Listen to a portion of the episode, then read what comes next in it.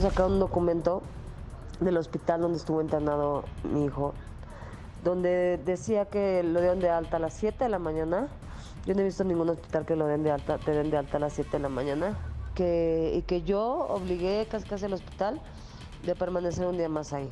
Bueno, me dieron de alta sí el miércoles para las 7 de la noche. A la prueba yo de por sí no iba a llegar porque ya se había mandado desde el martes un certificado médico del doctor Tartante donde decía que, que no podía ir, ir ya que aunque saliera el martes, aunque saliera el miércoles, aunque tal, el niño tenía que estar en reposo absoluto. Dicen que yo, que yo lo mantuve un día más ahí y que ya, y ya el alta estaba desde el miércoles a las 7 de la mañana. De todas formas, yo no me pude ir porque ellos no fueron a pagar, por más que le, le dije a Luis Enrique con mil mails y mil mensajes de, de mi abogado le envió donde se debía tanto. Ven a mi alta, cuando salgo de alta y estaba Figenia, se me hizo muy raro, bueno, pasan ahí cosas.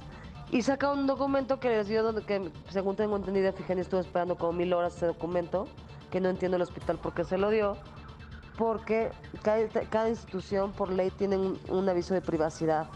Y, y, la mía, pues, violaron mi aviso de privacidad aquí, ¿no? Pues es una violación a mis derechos, ¿no? Y al de mi hijo. Entonces va a presentar una denuncia frente al INAI que es, que es el, Instituto Nacional de Transparencia acceso y Acceso de la Información y Protección de Datos Personales, ya que el hospital proporcionó datos sensibles de mi hijo sin mi autorización a una persona que no es familiar. Pues ahí está, yo hablé con ella, con Mayela, esto es resultado de una plática que tuvimos para acreditar que sí es de aquí el material. Eh, sí, porque si no. Eh, y entonces me estaba diciendo eso, que filtraron información eh, el hospital a Efigenia y a un medio de comunicación dándole informes que no se deberían. Claro. Eh, y bueno, pues sí, eso sí está muy delicado. Aunque a lo mejor, bueno, tú demandas al hospital y el hospital tiene que responder, ¿no? Sí. Aunque haya sido en caja o algo, alguien más pues el hospital tiene que responder porque si firmas claro. esta confidencialidad claro. y un documento pues nadie puede ver ni la dirección ni cuánto pagaste ni nada de no, eso ni tu estado de salud no. y mucho menos de un menor entonces claro, creo está que violando esto, los derechos de un menor en el hospital San Angelín de Avenida Patriotismo. Sí, sí, no, mal hecho, mal, mal hecho. hecho. Entonces, fíjate, me decía, le, me decía Mayel, es que yo ya no quiero estar en problemas, pero van surgiendo cosas y luego no me defiendo y entonces se hacen confusiones. Y esto claro. creo que sí, porque es por mi hijo.